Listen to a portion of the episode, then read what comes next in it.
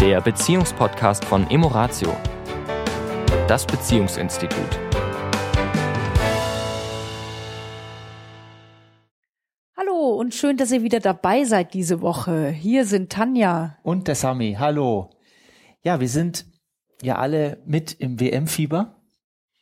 Wir sind sozusagen infiziert worden. Vom Fußballvirus. Vom Fußballvirus. Der auch auf die weiblichen Bevölkerungsschichten übergegriffen hat. Unglaublich, gell? Kann man sich gar nicht vorstellen. Es gibt Noch kaum mehr eine Männerdomäne. Ja. ja, wir sind. Ich habe das Gefühl, es sind mehr Frauen wie Männer. Dank Ronaldo und Co. Genau. Die ja jetzt zum Teil schon nicht mehr dabei sind. Die sind schon Teil nicht mehr dabei, das stimmt. Und ähm, das bringt mich gerade auf ein Interview, das letzte Woche, glaube ich, gehört habe. Und das ja. fand ich sehr interessant, weil es hat direkt was mit Beziehung zu tun. Das Gefühl, es sind mehr Frauen wie Und zwar Männer. ging es darum, dass ja äh, Mannschaften rausgeflogen sind, die wie die Italiener oder die, die Spanier und noch so ein paar Mannschaften, und, ähm, die im, im Fußball in der, in der vergangenen, vergangenen zehn Jahren sehr erfolgreich waren oder sehr gut funktioniert hat, wo die sehr viele Turniere und Spiele gewonnen haben. Und eine Mannschaft besteht ja auch immer aus einzelnen Personen, sogenannten Stars auch, verdiente Spieler, die dazu beigetragen haben, dass ein, eine Mannschaft sehr weit kommt. Und die sind jetzt rausgeflogen und ähm, auf ihnen lastet Schande und Schmach. Und die Trainer treten zurück und sagen, sie übernehmen die Verantwortung. Und naja, eine Nation, die eine oder andere Nation ist sehr unglücklich darüber.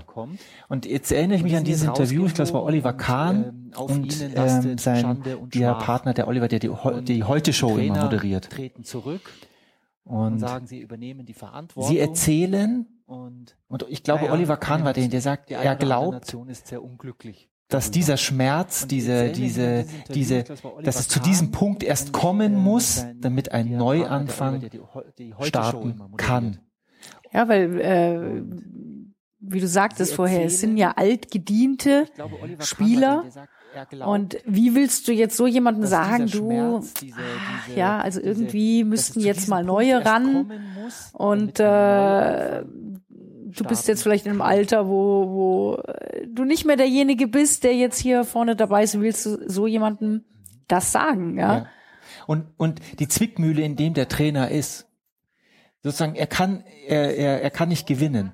Wenn er die Jüngeren nimmt und er ist nicht erfolgreich, dann werden alle Experten da draußen sagen, wie kann er denn wie kann er die altgedienten erfolgreichen Spieler so einem wichtigen Turnier zu Hause lassen? Und nimmt er die, die altgedienten Trainer ist und ist nicht erfolgreich, kann, wird man ihm vorwerfen zu sagen, du hast den Zeitpunkt verpasst, wo du die Neuen integrierst, wo du die, die Neuen reinbringst und neue Verantwortung reinbringst. Also es ist so diese Zwickmühle, aus der ein Trainer an der Stelle nicht rauskommt. Wann macht er einen, ich sage jetzt mal einen künstlichen, einen aus sich heraus einen künstlichen Schnitt. Ja gut, vielleicht ist es ja eher sogar die Idee äh, zu sagen, manchmal müssen die Dinge an die Wand laufen, mhm. bevor ein Neuanfang möglich ist. Ja. Also es ist ja selbst auch mit, mit bestimmten Systemen in Gesellschaften so. Ja, da muss auch erstmal eine Revolution kommen, damit etwas ein Umbruch, wie das immer so schön heißt. Ja, das sind halt alles so ein bisschen brachiale Worte. Ja. Und jetzt, wenn wir das natürlich jetzt auf Beziehungen ummünzen, ja. ja, die große Frage, muss eine Beziehung erst an die Wand laufen? bevor Veränderungen. Also das Ja, was passiert. ich jetzt gerade gesagt habe, war nicht, ich bestätige das. Das ist das, was wir draußen sehr oft erleben. Ja, weil ja. so ein bisschen dieses Gefühl äh, vorherrscht, ähm, wir hatten ja das Thema, ja, oder viele von euch Zuhörern kennen vielleicht diesen Begriff Komfortzone. Also das Jahr, was ich jetzt gerade. Also der Bereich, in dem wir uns zu Hause fühlen, in dem wir uns wohlfühlen, wo das, alles bekannt ist. Ja. Komfortzone in dem Zusammenhang mit Beziehungen heißt aber noch lange nicht, dass es in dieser Komfortzone wirklich komfortabel ist. Nee. Weil sehr häufig ist eben die Situation, dass Menschen in ihrer Beziehung nicht mehr zufrieden sind, trotzdem aber in dieser vermeintlichen Komfortzone lieber bleiben, weil es halt bekannt ist und quasi außerhalb der Komfortzone die Veränderung ist, das Abenteuer ist, aber eventuell auch die Gefahr lauert, das Unbekannte und äh, und dann eben oft dieser Schritt lange herausgezögert wird und oft eben wirklich gewartet wird, bis wie gesagt, die Geschichte so an die Wand läuft, dass der Umbruch oder der Weg nach draußen aus der Komfortzone raus einfach nötig wird. Ja. Ein Satz, ein Satz, den wir ja auch oft hören bei Paaren. Hat es denn so weit kommen müssen, dass wir uns wieder annähern können?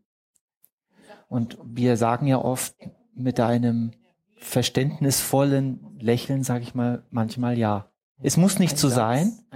Viel, es gibt viele Paare da draußen, die sagen, lass uns regelmäßig etwas für unsere Beziehung, bewusst für die Beziehung tun. Wir sprechen jetzt nicht von Urlaub oder von ähm, Events, die wir besuchen. Viele verwechseln das mit Beziehung, wo wir wo zwei Menschen wirklich ganz bewusst etwas für ihre Beziehung tun, für ihre Intimität tun, für ihre, für ihre Kommunikation miteinander tun. Ja, viele verwechseln für die Beziehung. Also viele denken, dass ein schöner Urlaub, das ist natürlich auch wahr, ein schöner Urlaub hilft einer Beziehung auch. So wie ein schönes Heim, ja, oder ein schönes, ein gemeinsames Hobby. Das ist alles auch unterstützend.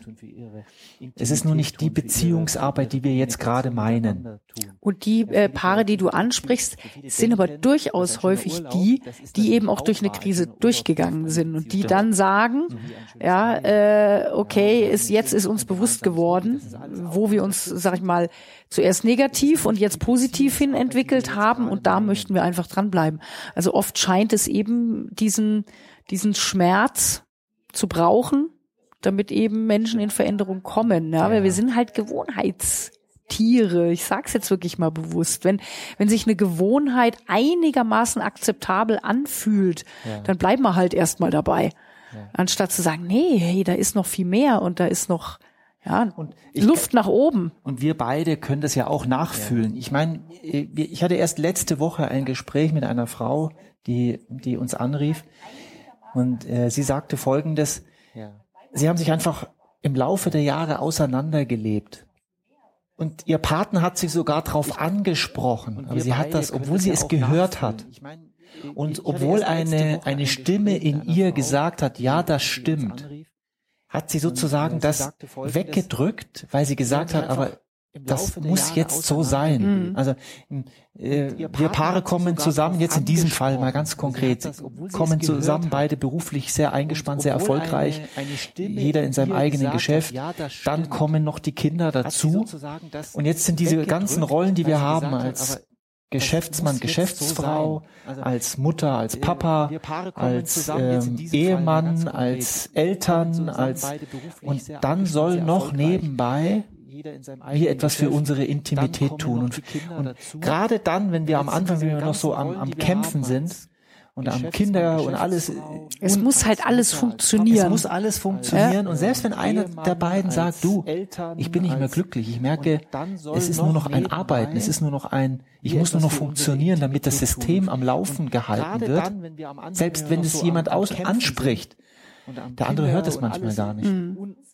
Nicht weil er, nicht weil er, weil er, weil er, weil er ignorant ist oder irgendwas, sondern weil einfach die Kapazitäten ausgeschöpft sind ja. mit anderen Dingen. Ja. Es ist einfach kein Raum mehr da ja. dafür. Und da ist es, ist es ein, ist es vielleicht sehr, sehr sinnvoll, hin und wieder auf seine Beziehung zu schauen und da die Angst rauszunehmen. Also zu sagen, gerade wenn einer der Partner, Mann oder Frau, sagt, ich bin nicht mehr glücklich, sind es natürlich Alarmglocken, auf die wir ein, und zwar nicht im Angriff, dass wir uns angegriffen fühlen, ich bin schuld, dass du nicht mehr glücklich bist, sondern dass wir, wenn einer der beiden solche Signale sendet, dass wir spätestens dann uns hinsetzen, uns die Zeit dafür nehmen, ohne in den Vorwurf zu gehen, ohne sich angegriffen zu fühlen, sondern wirklich zu sagen, okay, was was fehlt dir? Ja, also da da ist es ein äh, ist es natürlich gehört natürlich zu einer Qualität dazu, dass wir rausgehen aus dem, du bist dafür verantwortlich, dass ich nicht mehr glücklich bin. Das ist oft das, was wir was wir natürlich draußen manchmal erleben. Mhm. Ja. ja, und und äh, und sozusagen mutig zu sein, ja, dieses neue Entdecken von Beziehung, ja, dieses aus der aus der unbequemen Komfortzone ja, in die, in die spannende Nicht-Komfortzone hinauszutreten und zu sagen, ja, mal schauen, was mich jetzt hier erwartet. Also es ist halt immer wieder faszinierend, wie viel, wie viel Ängste und Bedenken und, und so weiter da sind äh, bei Menschen dafür, für die Beziehung, ja, mal einen neuen Blickwinkel drauf zu werfen oder überhaupt mal eben ein Seminar zu besuchen oder ja. sich mit der Thematik zu beschaffen. Es ist äh, beschäftigen. Es ist also sehr erstaunlich, ja. wie viel, wie viel Befindlichkeiten da bei vielen Menschen ich zu sein ich, scheint. Ich würde da gerne auch nächste oder spätestens übernächste Woche nochmal drauf eingehen, weil ja ein Satz, den wir auch oft hören, so nennen wir vielleicht mal den nächsten Podcast, ja, über, ja. Ähm, ist das brauchen wir nicht. Das brauchen wir nicht. Das ist oft der, der Teil der Beziehung, der gerade konfrontiert worden ist, dass der andere Teil in der Beziehung etwas tun möchte, nicht glücklich ist oder? sagt, lass uns etwas machen für uns beide, nur für uns beide, ohne im Außen abgelenkt zu sein nur wir beide auf uns zurückgeworfen. Das ist oft dann kommt oft dieser Satz, das brauchen das brauchen wir. nicht. Das ist eine gute Idee. Dann ja? machen wir mal einen nächsten, übernächsten Podcast damit. Und wie gesagt, ich, äh, weil du das Interview an dem, an dem, äh, mit dem Oli Kahn angesprochen hast, der hat dann immer so schön gesagt, dieser immense Druck, der also dazu geführt hat, dass jetzt quasi äh, diese Mannschaft vielleicht auch dann verloren hat, ja, weil auf den Altgedienten liegt ja auch dieser immense Druck, jetzt erfolgreich zu sein.